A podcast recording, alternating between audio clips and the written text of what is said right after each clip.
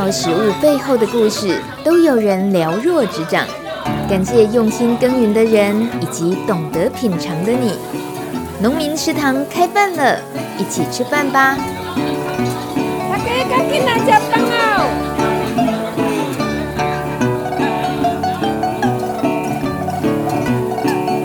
欢迎收听农民食堂开饭了，我是大米。今天是十月十九号，为期十天的世界茶叶博览会在南投中心新村刚刚落幕。台湾的茶叶北中南东各有特色，享誉全球，已经是第十一届的茶叶博览会，聚集了全台各地好茶，让爱茶的人一次满足。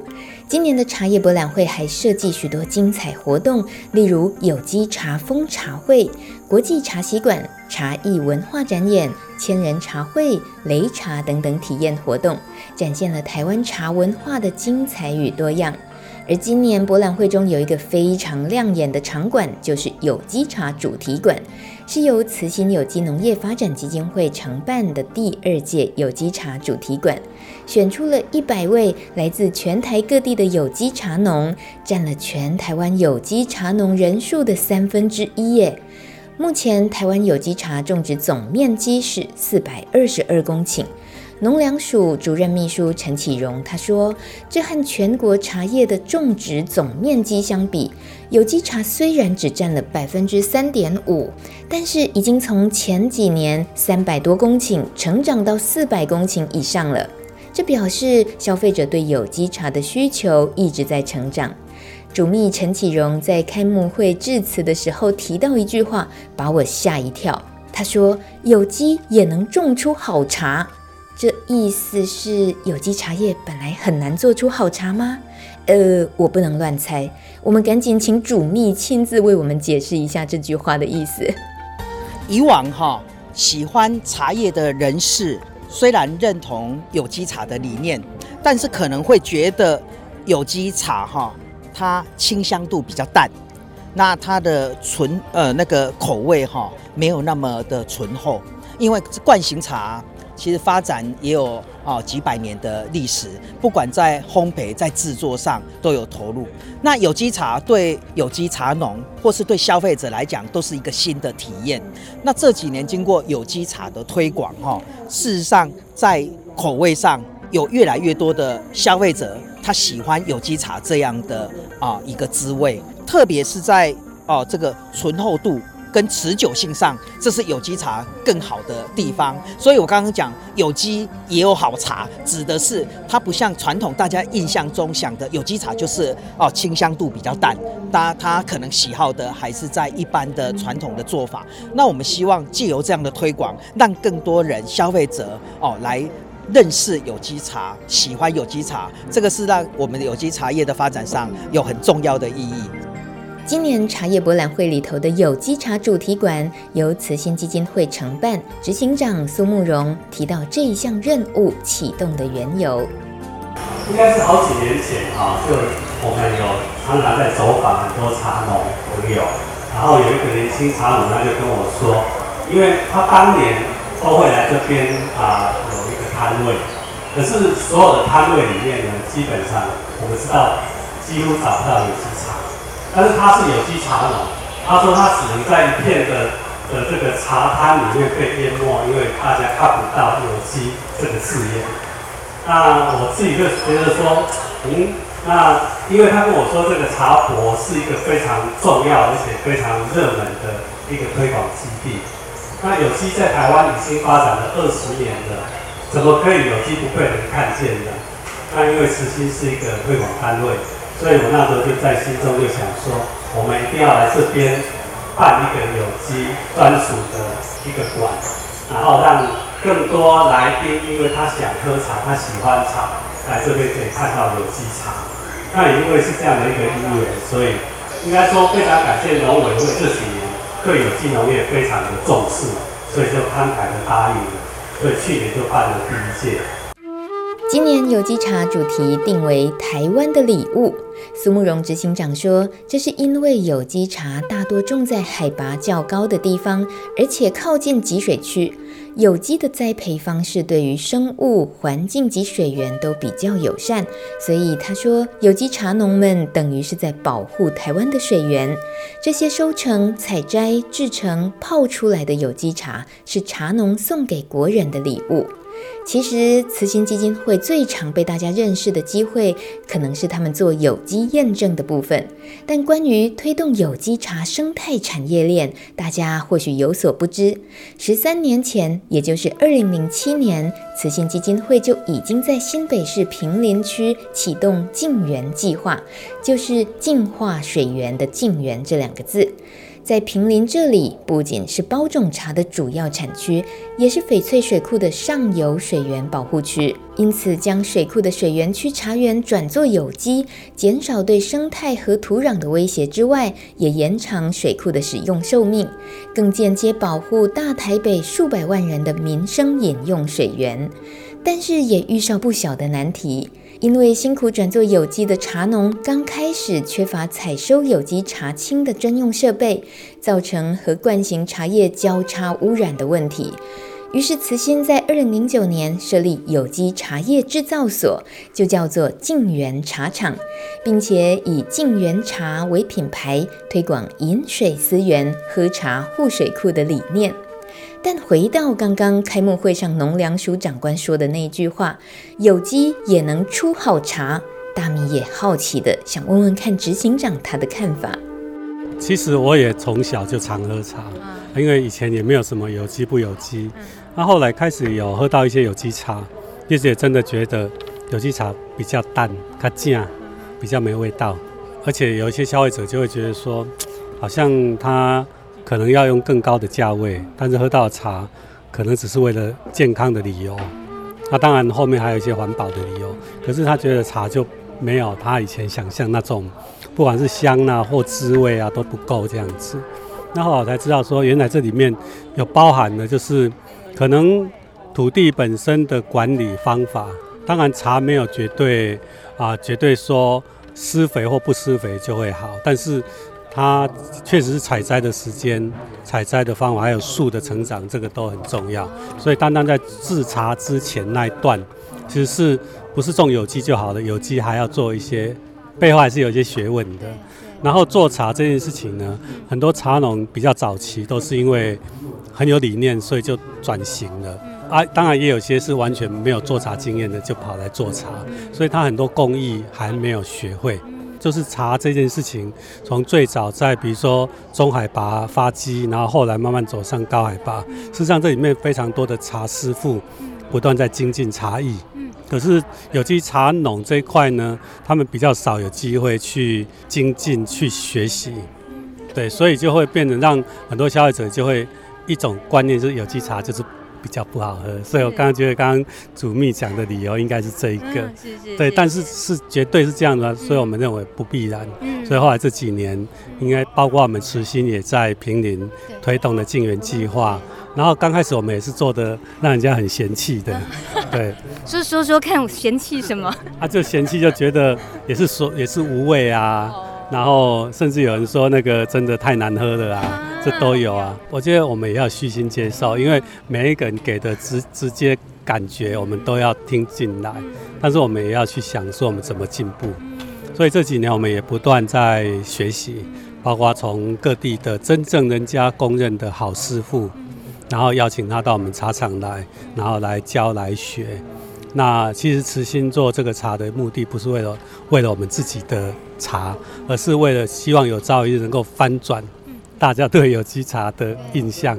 对，所以后来这两三年，我们每年都会在茶厂跟茶茶叶改良厂合办那个茶农的技术培训讲习。那这是公开的，所以就会来自全省的很多地的茶农，甚至有一些很年轻，他就想要投入茶叶，那就来学习。因为那不是只有上课，他还要直接制造，制造后还要交流，所以它是很实际的一个类似一个一个功夫擂台的啦。所以你不好，你就是知道自己的问题，所以不会再说哦自己孤芳自赏，自己就觉得是好的。所以就是因为大家愿意敞开心去切磋，所以的确慢慢就在进步了。他、啊、再加上这两三年也开始有比赛有机茶了，对啊，比赛也不是自己说了算，是茶改厂的专家他们来评比的。所以虽然有几家欢乐几家愁，但是总是啊会变成是一个大家还是比较公认这样的标准。所以慢慢的，我觉得就达到一个还不错的进步的结果。所以要讲说有机茶还那么我觉得现在不是了。我刚喝了一轮，觉得有好几位真的都非常惊艳，都非常好喝。对，那个那个味道的丰富度都不会是惯行茶有的，因为它毕竟那个土壤的能量、土壤的各种微量元素、土壤的的精华都跟只是施化肥是不一样的。所以我觉得。慢慢都有这样的能量出来了，对。这大概就是大家功夫都一起练了，可是最后还是能决胜，就在于土地，你照顾的土地多少？对，我觉得当然土地有差啦，但是因为农业本身，尤其像茶这件事情，是从种一直到最后做完还要焙茶，它的它的生产链很长，而且这每一个环节都跟气候有关，所以我们要说制茶。再怎么厉害的人，他还是要跟老天爷打交道。你你老天爷如果不领情，那一天天气不好，那一天怎么样？你再厉害的师傅都有可能要要甘拜下风。所以我觉得这件事也让每个人学会谦虚。那当然技术是要的，所以尽人事，但是还是要听天命。啊，我觉得这样的一个过程是对大家都是一个很棒的一个历程啊。对，来，您看麦了嘛？亲自品尝见真章，走进有机茶主题馆，可以看到一百支有机茶一字排开，有绿茶、白茶、包种茶、东方美人、清香乌龙、熟香乌龙、冻顶乌龙、嘎巴茶、红乌龙及红茶等等。馆里头除了有茶师在现场奉茶及解说，还有风味轮的图表，让品茶者一目了然。我们就随性挑选一位茶农的作品来了解一下。这一位是来自平林的三和有机自然农法野放茶制茶师是于三和茶农于雪茹，他泡的有机白茶。这就是现在茶改厂新发布的台茶二十四号，它有又号称茶界的樱花钩吻龟。意思是 这个品种是在台湾很原始就已经有的，这样对。然后可是可是最近是因为茶改厂他们有再把它就是选出来，然后把它命名就是台茶二十四号这样子。那刚刚有像是我有听到那个茶叶门外汉啊，一喝就说嗯很淡，那应该怎么形容？这个淡的原因不是因为山茶淡，是因为这是白茶。白茶的制成是因为它不炒青不揉捻。所以它的茶很像枯叶一样，它这个茶就像枯叶，它是它没有经过炒跟揉，它就像树叶掉在地上的落叶一样。对，所以它的味道会比较淡，但是它有一个特色是，你怎么浸它都不会苦涩。因为我们一般的茶可能浸久了会太浓，你喝了会觉得太强烈，但是它的味它的味道是它可以持续很久。它虽然淡，但是它是长跑选手，它可以跑很久。对，而且它怎么浸都不会苦涩，你怎么泡怎么焖都没有问题，甚至可以用煮的。对，白茶它是可以放的茶，像呃大陆这边很流行白茶，他会说白茶一年是茶，三年是药，七年是宝，所以你越放茶会越转换的越好喝。这样，它的制成非常的简单，但是它很挑原料，因为制成简单就你就不是喝的喝的不是师傅的手艺跟工艺了，你喝的是它最原始的滋味，它从土地带来什么，那就我们就会直接喝到什么。对，所以你的茶园的管理就很重要。你茶园的管理越干净，你喝到的白茶就越纯粹、越干净、越甘甜的。哦，那个的干净指的又是哪些层面？就是在茶园的管理，像我们是用有机耕作的方式，白茶在制作的过程中并没有什么师傅的手艺。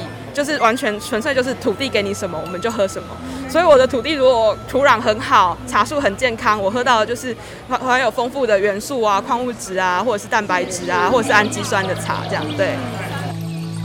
喝茶品茶不能装懂，除了感官敏锐，也要做功课，看风味轮，才能准确地知道如何形容茶的滋味、香气，甚至茶的个性。在国外已经有针对咖啡啦，还有酒，甚至酱油都有风味轮。台湾茶叶改良场也非常用心的，在今年发表了专属于台湾茶的特色风味轮。将难以言喻的茶香和滋味用文字描述出来。例如，在有机主题馆里展现了一款有机梨山红茶，制茶师是张千照，产地在梨山七邦有机茶园。风味轮显示出红茶的果香是荔枝和李子，还有桂圆干果的香气，花香则来自玉兰花及桂花。再说到甜度感受，则带着蔗糖及蜂蜜香。哇，多么具体呀！有了风味轮，我们再也不会只能够说哦，这个茶好浓或好淡，还是好香了。至于风味轮是怎么来的呢？农业知识小百科，你考了没？请问台湾特色茶风味轮是怎么来的？五、四、三、二。一，请解答。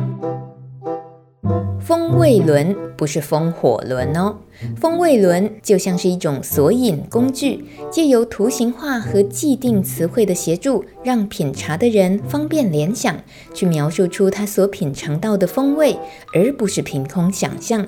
透过风味轮的协助，消费者可以清楚明了地知道不同品种、不同产茶区，甚至是不同等级风味的差别。这么一来，也能减少业者和消费者彼此对于产品风味沟通上的落差，有助于茶叶的行销推广。而台湾特色茶风味轮开发的过程，是由二十五位茶改厂从事制茶与茶叶感官品评专业研究人员所组成的风味轮工作小组。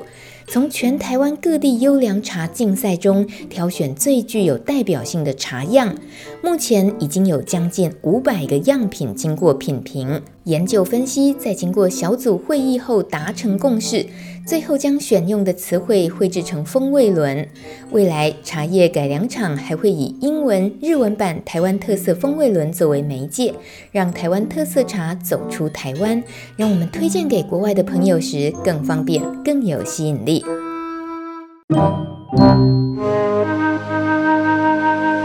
越来越接近年底，坊间开始出版新一年的年历。数位时代，大家反而复古起来，喜欢买桌历或年历，主要都是冲着设计而来。最近几年，由林务局推出的年历，不管是里山动物主题，或是饮食或森林主题年历，都造成大热门。背后团队就是大名鼎鼎的种子设计。而今年茶博的有机茶主题馆，慈信基金会再度与种子设计合作，果然又是令人相当惊艳的。在透明挑高的场馆里，墙外头衬着树影摇曳，馆内处处充满绿意，而且一直有虫鸣鸟叫的背景声环绕在四周。加上不断扑鼻而来的茶香，如果你这时候闭上眼睛，一定以为自己在森林里享受芬多精。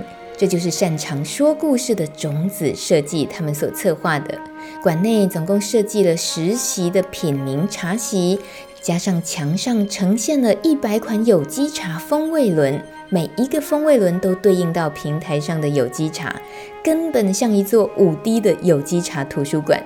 另外还设计出餐茶宴，十一道茶和餐的搭配，就像十一对双人舞者在舞池里展现各自风情。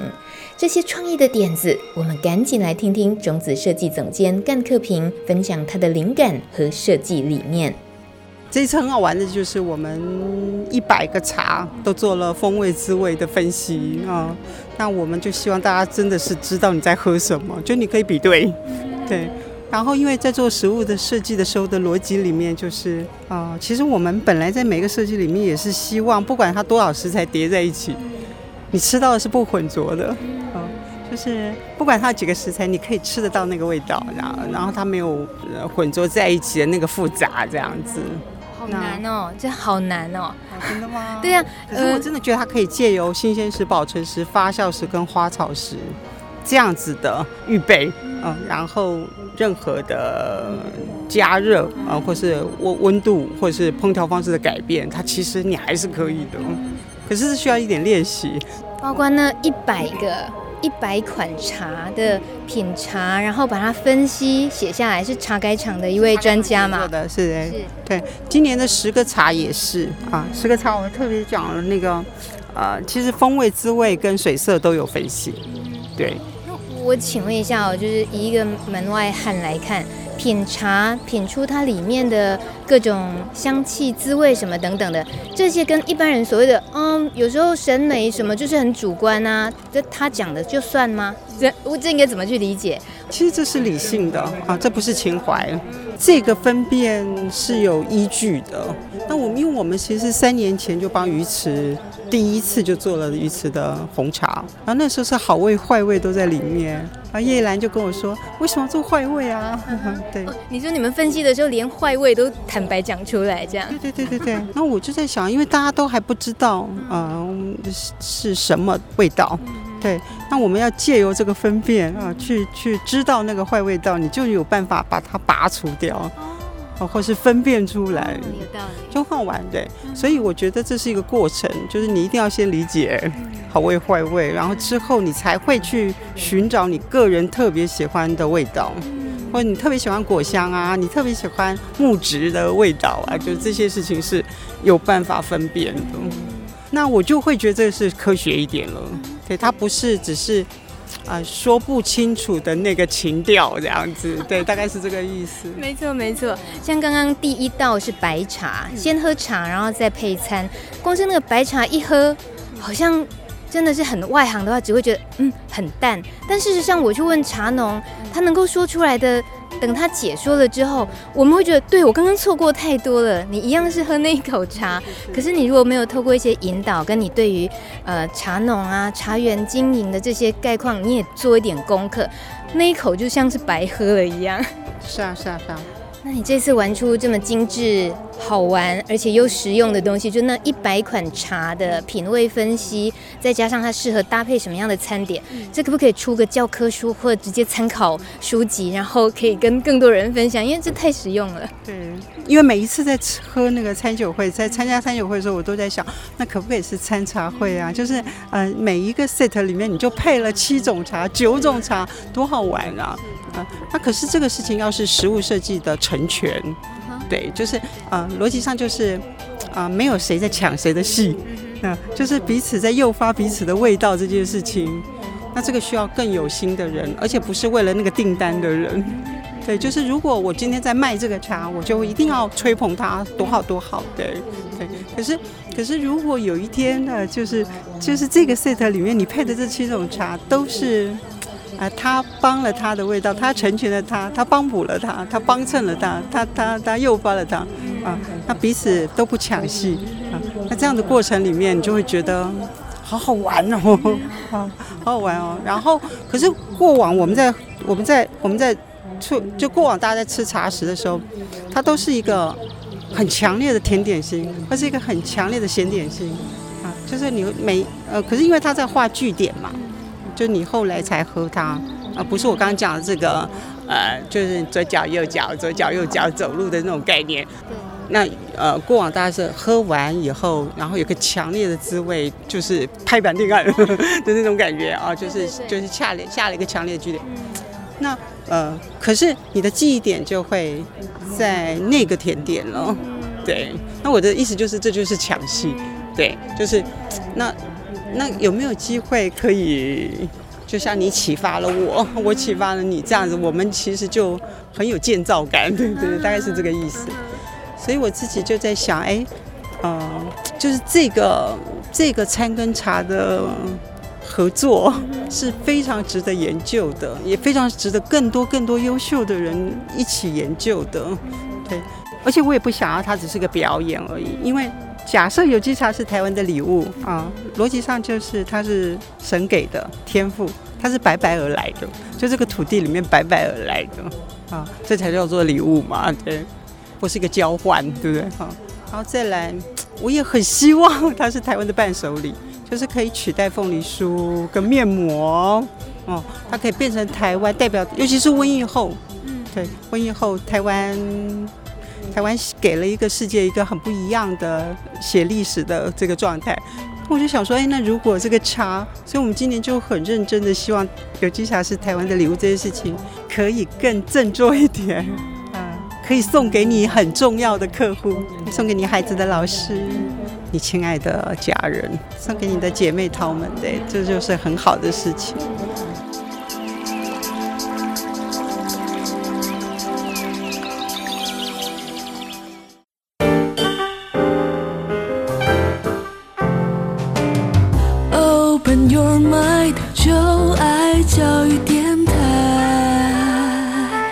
在收听的是《农民食堂》开饭了。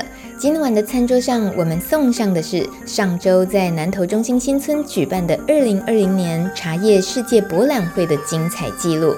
让大米为您奉茶，请茶农说茶。大家都知道，有机农产品在市场占有率不高，有机茶也是。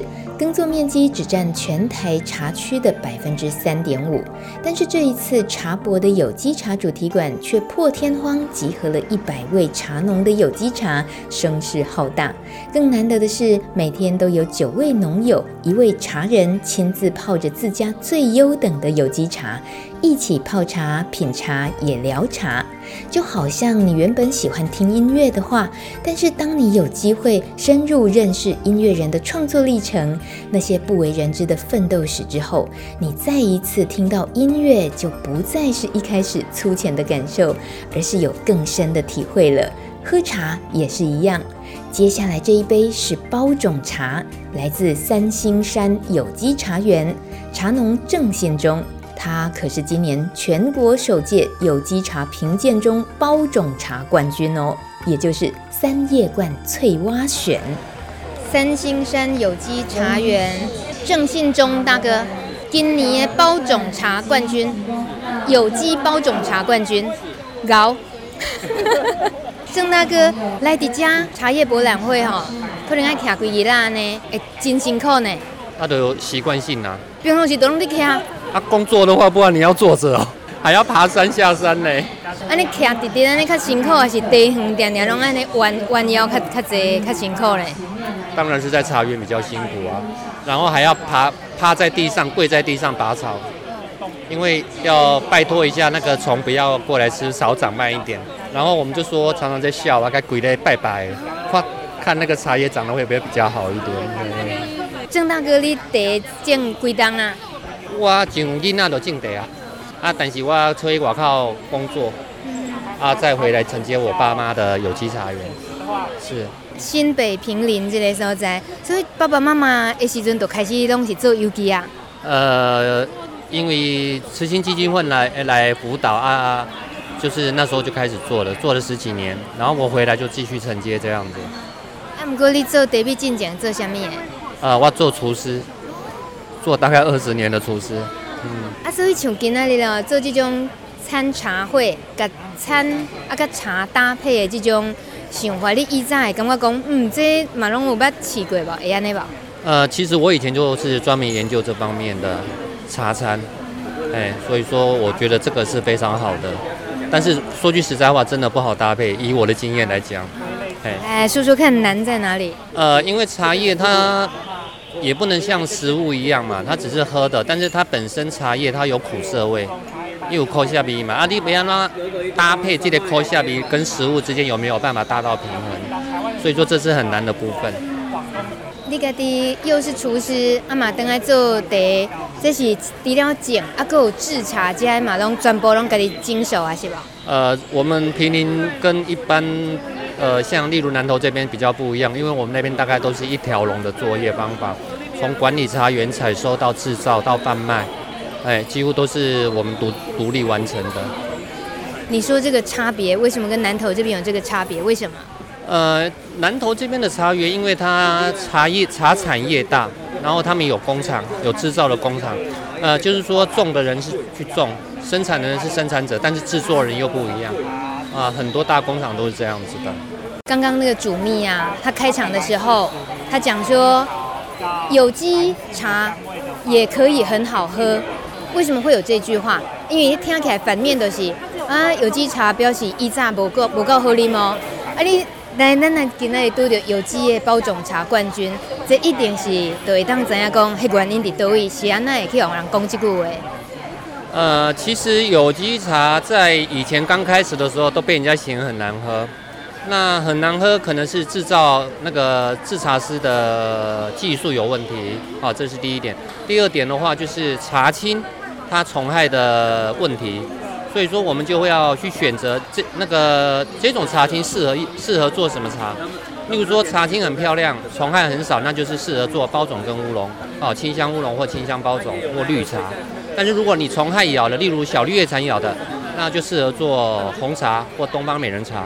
再来呢，青为春象它叮咬的茶叶，它不适合做东方美，也不适合做包种茶。那剩下比较清香型的就更不用说了。所以说它只适合做家宴龙茶，或者是做蜜香红茶。哦，所以说一个制茶师要观察到它的虫害是什么，然后怎么去选择你要做制作的茶叶的种类，这样子。这个。太听起来太刺激了，大家要喝到一个好茶，关键在于是什么虫，跟他相处过。呃，所以说不能勉强，不能勉强。例如说小绿叶蝉咬过了，你不能说硬要把它做成包种茶哦，或是别种茶叶这样子啊。所以说这种的话的抉择，制茶师也是很重要的。在平林的话，它也会有自己很独到的生态的面貌的关系，所以你的茶叶也会显出一些独特的部分嘛。呃，我们有机茶今年全国比赛我得冠军，它的名字叫翠蛙，那个翠蛙选，那就是我们在翡翠水库那边保育的那个蛙类，哎呀，翡翠树蛙，所以说在取名为翠蛙选。所以说我们那边生态是很丰富的。因为有机的话，就是基本上有机比绿保更严谨啊，有机一定有绿保，你不可能你没有喷农药的话嘛，对对。啊，所以说我们那边生态是非常丰富的，是的。以大家爱喝茶、品茶来讲，然后像是参加一个茶叶博览会，这么多这么多，您自己身为这其中一员，其中一位茶农，就光是有机茶就来了一百位，然后整个茶叶博览会就更不用说了。在在这种一年一度这样的场合里面，你身为茶农，你会是怎么样的心情？呃，其实我今年是首次参加的，哎，那以前也没参加过，也没这个机会。那当然有机会过来的话，我当然是要多过来介绍我们的有机，然后让大家知道我们那个有机茶农的辛苦、困难点在哪边。然后最大的就是销售的问题嘛。然后只要销售的问题打开的话，我们的价钱就会降低，让更多人、让更多人有办法去接受到我们的呃有机茶叶。不要让各位觉得说啊，有机茶就是很贵。那我们制造的工艺。我们在提升，也不会让人家说啊，有机茶很难喝，这就是我们的目的，也也是我们的目标。你们会有您自己比较熟悉的互相切磋的社团或者是一些伙伴吗？呃，基本上没有。这么孤独的行业？是，有机茶就是很孤独的行业，因为你一个通路没有就完蛋了，你什么都不用谈。那卖茶青的话，要例如说我们没有制造出来的，没有通路的话，就卖茶青。因为有机茶你要除了呃生产，就是种植，到你制作的机器啊、茶厂等等一方面的，每个都要经过验证，并不是每个家庭、每个工厂都有这个这样的一个一一个状态这样子。这这个孤独感几年了？好久好久了，呃。孤独感到今年才解开，因为得奖了才解开。因为新北，我们是新北市呃新北市运销有机合作社，呃去年成立，然后今年开始办了全国性的第一次比赛，然后我我是里面的一员嘛，然后就是说有这个比赛，我当然我就自己来做，因为我知道我自己的底到底呃功夫底到底在哪边。那就刚讲销售的问题，因为我得了奖，我销售的话就没有没有什么问题了。但是如果说我还是继续没有再制茶的话，那就卖茶青的话，那对我们来讲的话，就是影响会更大，会比较收入会比较低一点。卖茶青跟有制茶是差别是什么？我很外行，我请问一下。卖茶青就是便宜嘛，因为有很多成本，无形的成本卡住了，然后那茶青的单价就便宜。那便宜的话。例如说一斤八百块的东西，我可能会可以卖到两千块。我自己做的话，可以卖到两两千块、两三千块。但是如果我交茶金，可能就几百块钱这样子。所以说这个差别就是在这边。哎，听了有机茶农郑信忠的心声，我们对于全台这百分之三点五的有机茶叶，知道它得来不易。转头再来请教大家长农粮署主任秘书陈启荣，面对全台湾各地的茶农，无论是什么农法耕种与制作，政府都投入庞大资源协助与推广。未来政府是不是会特别着力在哪些方向呢？啊，台湾的地叶哈，其实是发展了哦，已经有哦几百年的历史啊。那传传统来讲啊，茶叶真较早古早时代，台湾的地叶就是出口，所以不管是有机的茶还是惯性的茶，政府拢共款重视。那惯性的茶叶，伊嘛是共款爱遵守安全用药、推荐用药这款这款的规定啊。但有机茶哈，伊不但是完全无用农药，伊重视的是整个种植哈，拢必须重视生态环境永续的价值啊，这就是我们要推广的。所以种植的方式无分好歹啊，毋过你搁较重视环境永续的，你就来拥护有机茶啊，惯性的茶，政府共款会互共款的关心甲辅导啊，嘛是爱遵守啊安全安尼的规定呵。你有当时会和农民甲你巴滴巴滴感情真好，就甲你讲啊，你即马最近较偏心哦，会安尼无？没，因为吼有机茶是农委会农留署推动的，茶叶的发展嘛，共款是农委会农留署推动的吼，拢是阮啊这推动的目标啊。不同的施政目标有不同的这个政策工具，有机茶，我们继续辅导啊，各地诶地叶比赛，不管是品质的精进啊，还是销量的拓展，政府投入赶快做芯片哈，所以拢总。和台湾的茶哈，会当走向国际，和国啊，和咱国内国外更多的消费者会当品尝台湾哈的茶叶啊。今年的主题馆，我们希望把有机茶推广做台湾的礼物，有代表性。那。对传统的茶叶哦，政府跟咱地叶的农友已经几啊十年，拢继续咧推广啊。有机茶即马这是一个拄开始啊，毋过我相信有更较侪诶消费者，更更较侪听友会当支持，会当互有机茶发展了更较好。其实我毋是要挑拨离间，啊，毋过我因为有访问真济呃青农朋友，其实因伫咧要投入农业的时阵，真济一开始就讲到讲，嗯，无我来选有机的，选友善耕作好啊。只是讲因可能家庭背景是惯性的，是化学农的这部分，所以迄拄着世代的沟通，因定来拢嘛感觉真辛苦。所以咱若伫伫咧讲，那主秘拄则讲的，咱伫咧推广有机茶的这个产业来讲，所以这若对一般的传统农法，咱即马刚有可能讲有。什么较呃真直接啊，嘛嘛要来推广诶，给予资源等等诶。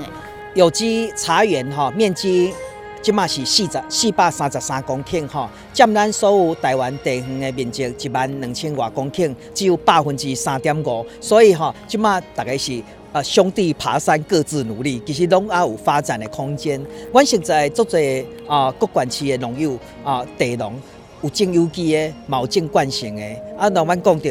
其实，阮拢希望台湾的地叶会当发展啊，因为种有机茶过程更较辛苦，所以政府有互验证费、高成的补助。啊，干那安尼也是无够，因为我伫咧做有机的时，我的产量会受到影响啊，所以伫咧转型期的时阵，政府一年啊，会互一公顷加起来八万哦，吼三万块的生态奖励，五万块的收入减损补贴补贴，所以就是因应种有机的产量较低的关系，所以政府伫咧头前三年有互吼即个生态奖励三万，收入减损补贴五万，拢总一公顷八一年八万，啊三年转型是过了后，生态奖励一年。一公顷三万块，还是照常还，所以会当陪咱有机茶农哈继续行下去啊！好，所以今麦欠的就是万事俱备哈，也欠东风，所以也需要有更多消费者的支持鼓励来购买有机茶产品。其实，在整个南投茶叶博览会上，还有其他友善耕种的茶农他们的作品。虽然不在有机主题馆里，但是也很值得探索，就像挖宝一样。例如有一个茶摊位，名字吸引了我的注意，它叫做“阿公阿嬷野茶园”。奉茶的老板娘是客家媳妇，从南投嫁到苗栗客家庄的谢碧珍。这里叫做阿公阿嬷野茶园，请问是什么意思？呃，就是因为我们是百年传承，然后我们印象我们生下来一定是先见到阿公跟阿嬷嘛，所以就是我们的茶园的，我们就是以纪念他为主，所以就是承承载阿公阿嬷他的辛苦，然后留下来的很照顾非常好的自然生态的茶园这样子。对，所以我们自然生态就是让它就是呃虫咬，我们是用有机肥下去。那一行一业到一行二业采摘，我们有一区是两分地的茶园，然后做蜜香红茶，这个是三十年的老茶树所采摘下来的，非常香甜，很好喝。对，蜜香红茶结合杭菊，然后做成像冲泡式这样吗？是，我们有做成冲泡式，那也有做成就是整个茶叶就是下去冲泡。看你要大包装还是小包装，我们今天都有就是量身定做。如果你想要就是平常公司喝要用成茶包，我们有做成三角立体茶包。对，我们都是用茶叶下去包装。那我们的蜜香红茶是三十年的老茶树，一行一业到一行一业采摘。那我们的杭菊新叶完全就是经过 ND 的检验，所以民众喝了可以完全的放心。呃，但我看你们的产区红茶是在，因为我是算客家的媳妇，对，所以我是从南头嫁到这客家庄，那就是我爸爸他做的就是蜜香红茶，结合我们当地的特产杭菊，所以开发一个新的产品。杭菊是在铜锣，对，苗栗铜锣嘛，所以是苗栗跟南投的，把两地的特色物产结合起来这样。因为爸爸非常的用心，我们是重品质。然后就是，假如以两分地来讲的话，蜜香红茶两分地采收只有四十几斤。那如果用两分地来着收，以绿茶，它可以做到三四百斤，所以是差异特特别的大。对，很用心在做。呃，尤其是上一代那么用心，又用比较照顾生态的方式这样种，是为什么？哦，爸爸他非常的坚持，我们有通过行政院农粮署辅导卫生茶四颗星。从小到大，爸爸就跟我们讲说，要非常的用心对待茶园，跟做茶的时候要不能踩到它。那你身上插任何的药都不可以靠近，或者是我们喜欢就是养小动物，连养小动物都不行，非常的严格，因为小动物所有狗或猫都会有身上会有那个毛会掉，那身上的异味都会影响茶叶的一些状态，所以爸爸非常的谨慎。那爸爸是第九届的南投县制茶工会理事长。那所以，我们茶园的一些生态啊，就是很多客人都会来参观，然后做一些 DIY 的活动，对，亲子活动都有，是，对，还有茶叶的拓印拓染啊，一些就是袋子的一些特色的呃印印雕在上面都有，对。那所以今天在南投办的茶叶博览会是你们将参与的第几年了？我们今年算第十一年了，从第一届到现在都过来这样子，对。那问你刚好最适合哎，你觉得茶博这样十一届这样办下来，有没有一些很明显感觉到改变的事情？呃，除了人潮上的改变，我觉得就是慢慢视野拓展出去，从国外不仅是国内知道我们茶叶博览会，连国外的一些客就是客户他们都知道，哎，我们就是一年一度的茶叶博览会又即将到来这样子。对，所以你说的人潮的改变也是人潮是越来越多的吗？对，人潮的改变越来越多，还有我们的茶。的一些回流客也越来越多，因为我们的茶非常的重视品质，客人的回购率非常的高，因为一喝上去他就说哇，这就是他想要的茶，是。哎，所以我们如果想要更进一步认识你们，只要记得阿公阿嬷野茶园这个品牌名称吗？是阿公阿嬷野茶园，或者是南投制茶厂都可以，这两家。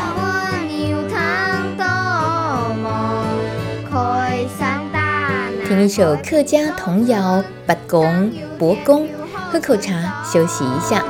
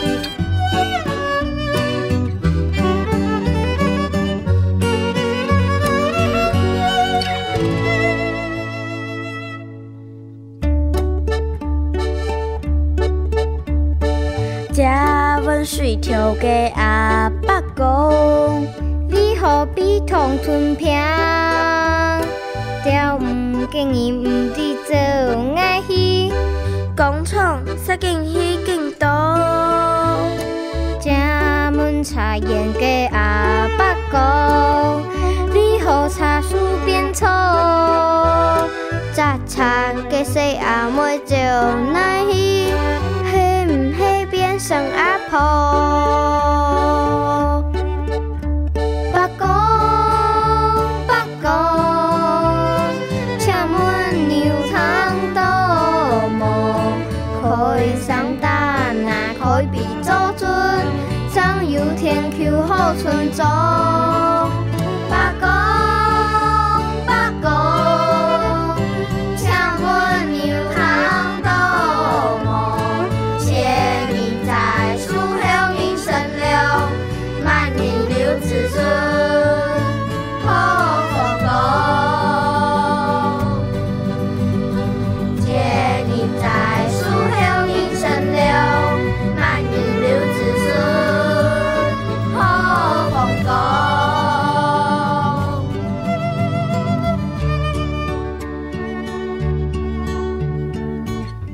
茶叶博物馆里，我们接着发现有两位小小泡茶师正在各自为一桌客人表演泡茶、奉茶的过程。他们是南投鱼池乡新城国小的小茶师，快来听听南投竹山农会的解说员为小茶师的演绎做说明。那小小茶师呢，也是要经过了跟一般茶师一样的呃检定，所以他们的包括学艺跟术科。都是在训练的课程里面，所以您现在看到的，呃，能够坐在这个席上为你们泡茶，基本上都是有一定的程度了。请问是学校课程里面就有安排茶道这些训练？对，对，因为在我们南投县呢，因为是茶的故乡，所以我们国小开始就小从小扎根，对，让他们从小接触茶。他们今天的展现会大概是包括哪些内容流程？哦今年音乐是采预约制，所以我们希望我们的呃来宾是能从第一泡到第三泡都能够喝到这个好茶，都能够了解说它的动作跟意义，为什么这么做。所以这个流程包括制茶，从制茶开始，放茶叶进去之后，然后到温润泡，到冲泡的过程，到喝茶，比较完整的表现了。对，这其实对一般民众来讲，可能也趁机会学习一下，在家里就不至于太随便的泡茶。对对对，我觉得这个也是一个机会。小朋友会不会家里其实也都有刚好是种茶的茶农？很多是茶农，然后有的是说学校的课程，然后他们都学开始学泡茶也很多，所以基本上小朋友学泡茶之后，整个气质都很沉稳，嗯都不一样。有就是。这个场馆比较起其他场馆，一进来，呜，就很不一样，比较比较有文青气息。所以以这个小小茶室来讲，女性会不会比男性多？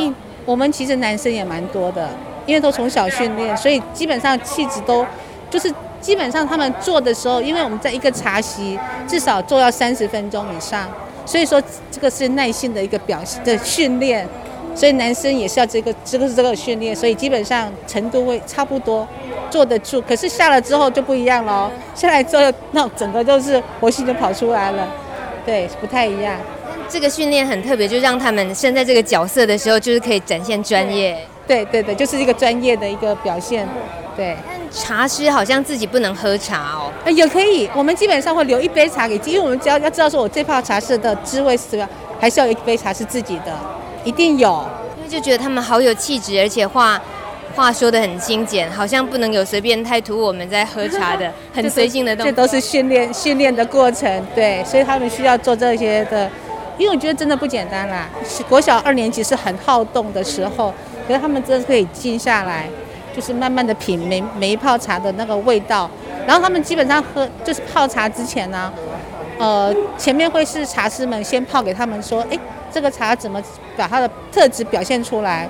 这是训练之一，因为每个茶、每个茶山产生出来的茶是不一样的，那他们要了解说，这个茶山它需要什么温度、时间，才可以把这个茶发挥到最好的一个程度出来，这都是要训练。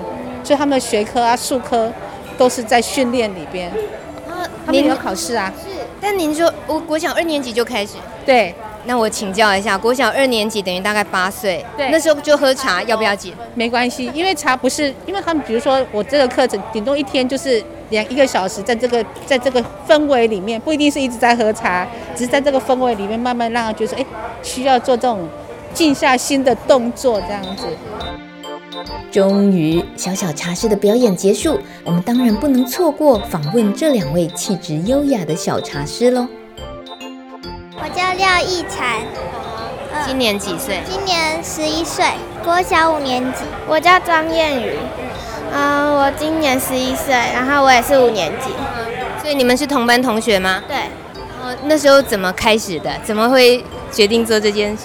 因为本来我对茶没有很有兴趣，但是因为姐姐跟爸爸他是我们学校有那个社团，然后他们在姐姐那个时候是在茶艺社，然后我就想跟姐姐一起，所以我就去了茶艺社，然后泡了以后就觉得茶很有很好玩，就很有趣，然后就可以泡很好喝的茶给大家喝。那有没有学泡茶？泡出来的茶好不好喝？你觉得差别大不大？大。因为以前不会不知道时间，所以有时候都会泡太浓或太淡。但是学了以后，就是知道掌大概的掌握时间，所以泡就都会刚刚好。嗯。但你平常就是比较会安静的，这样可以坐很久吗？还是特别在当小小茶师的时候？特别在当小小茶师的时候。那么多人，尤其很多大人都坐在你面前，要不能害怕，不能害羞，对不对？嗯，我会有一点点害怕。那刚开始很害怕的时候要怎么办？就专心，专心就比较不会，就专注在泡茶上面。所以是需要背很多东西吗？啊、哦，不用，不用，不用。那我要考你们，你们的那个流程很快速的两个人比赛的速度，你们的小小茶师的流程是有哪些？先温壶，然后温杯，温杯之后把水倒掉之后再倒茶。把泡好茶倒进去之后就好了。哦哦，真的啊？好，那另外这位要补充吗？就是如果在比赛的话，就是会有加更多的流程，比如说要让茶叶进茶壶的时候，要先用水把那个茶叶的外表，就是因为怕会有一些灰尘，所以要再把那个茶汤再倒掉一次。那你有没有很享受当一个茶师，小小茶师？嗯，有。有。嗯。那有设定未来目标要干嘛吗？还没有，但是我是想要开，我想要开餐厅，但是餐厅里面也会有泡茶的活动。嗯，会有泡茶，那也要有一个茶师的表现的地方，对不对？对。为什么有一个这个角色你觉得很重要？因为以前小时候的，就是有学过茶艺，然后以前学了，如果长大不去用它的话，那就是比较，呃，怎么说，就是会有一种很奇怪的感觉，浪费。所以两位很可能会继续往茶室发展喽，很好，谢谢你们，谢谢，谢谢。以前学了，以后如果不去用它，就很奇怪啊。这是十一岁的小小泡茶师给我们的启示。谢谢您的收听，想重听或分享本集节目，可以在网络上搜寻“米米之音”，稻米的米，米米之音就能找到喽。或许你想分享你的个人品茶经验，也欢迎在本期节目 Po 文的下方留言哦。那就这样，下周一晚上六点空中见喽，拜拜。